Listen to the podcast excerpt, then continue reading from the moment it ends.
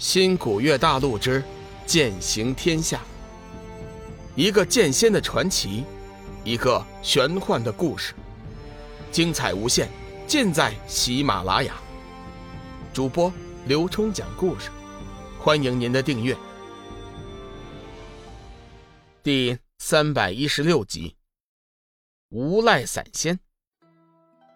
老者说了半天，目的就是。希望龙宇能看在自己提供详细资料的份上，不要收回那颗丹药。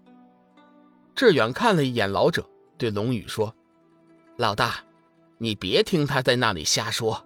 我估计海阁肯定早就有人采集到了冥冥天意草和因果轮回花，我们根本就没有必要前去什么暗黑天大陆啊。”龙宇闻言暗暗点头，志远分析的确实有道理。回头对那老者说：“前辈，我这木易兄弟说的也有道理。那个暗黑天，凭我们两人的修为，看来是无法去了。不如这样，你帮我打听一下，光明天有谁拥有这两种药草，这颗丹药就送给你了。如果你能打听到两种药草的下落，到时候我还有重谢。我敢保证，到时候答谢前辈的丹药，药效将会是现在的百倍。”龙宇已经看出了老者对丹药的喜爱，所以又抛出了个巨大的诱惑。果然，老者听到那句“药效将会是现在的百倍”的话之后，两眼顿时放光，急忙点头答应，拍拍胸脯说：“小兄弟，你放心，我袁空子虽然修为不怎么样，但是打听消息却是一绝，这件事儿就包在我身上了。”老者名叫袁空子，原先在修真界的时候就是一名散修，后来渡劫失败，在最后关头冰解，转修了散仙。进入天涯海阁之后，因为没有高级的散仙法诀，六千年过去了，至今还无法突破五转。由于修为到了瓶颈，袁空子只好将希望寄托在丹药之上。这百年以来，他每天除了特定的修炼时间。几乎将大部分的时间全部用在了收集丹药之上，可惜这世上真正的丹师实在是太少了，即便是有几个，也不会将那珍贵的丹药随意出售送人。今天能碰到龙宇，也算是他时来运转，凭空就得了一枚药效强大的、堪比神丹的珍品培元丹，如此最好。这段时间的话，我会一直在海阁龙凤城，有消息的话。麻烦你尽快的通知我。袁空子急忙点头答应。啊，行，小兄弟放心，事不宜迟，我现在就出发前去寻访。说着，便化作一道流光消失了。随后，龙宇再次拿出和先前同样的玉瓶，继续摆放在地上，等待着下一个顾客的到来。志远突然笑说：“老大，你可真阴险呐！”原来你还有丹药，哈哈哈哈哈！我原本就随手炼制了好几颗呀。那袁空子修为不高，估计办事能力有限。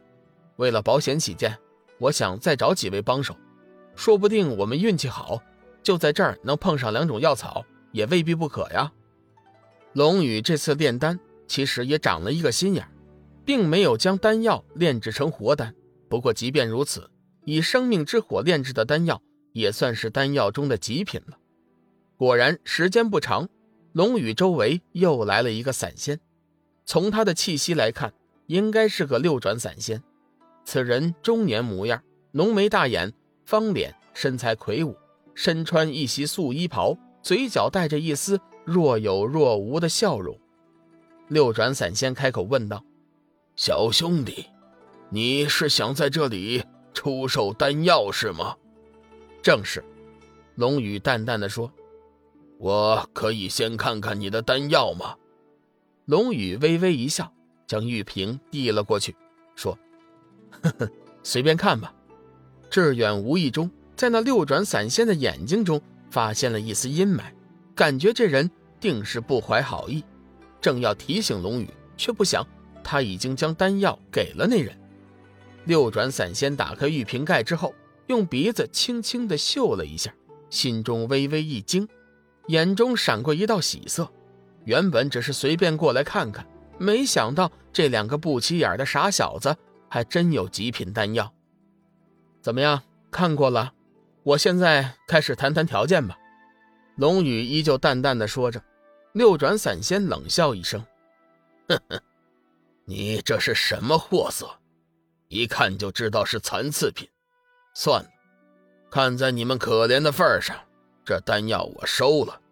我吃点亏，送你们一块黄色晶玉算了。”说着，手中凭空多了一块鸭蛋大小的晶玉，伸手塞给了龙宇，随后转身就走。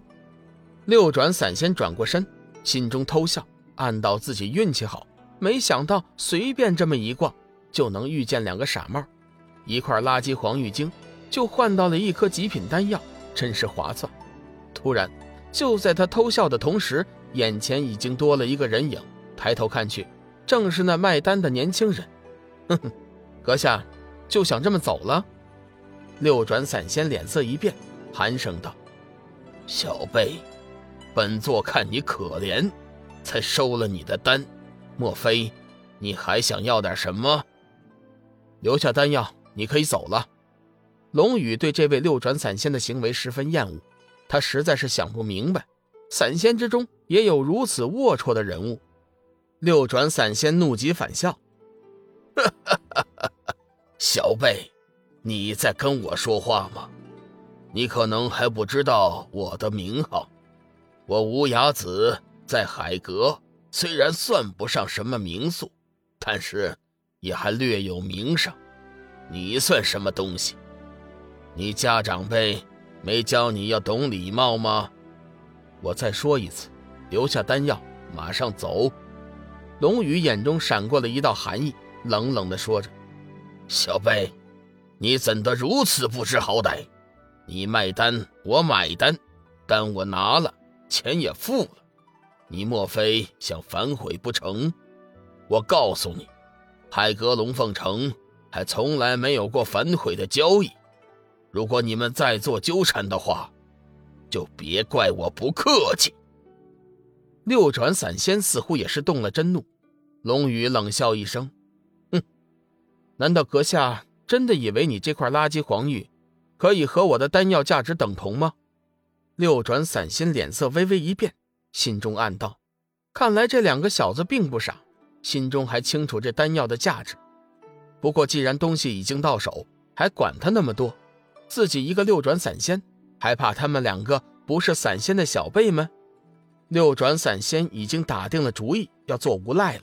他料定龙宇两人不能对自己怎么样。哼，无知小儿，若不是我看在你们可怜的份上。你以为我会闲着没事跑来和你们啰嗦？识相的，马上向我道歉认错，否则别怪我不客气。对了，你们师承何处？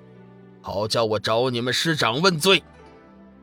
六转散仙洋洋得意地说道：“在他看来，两人的修为不怎么样，他们的师长一定也不怎么样。”两人的争吵已经引来了数人的围观。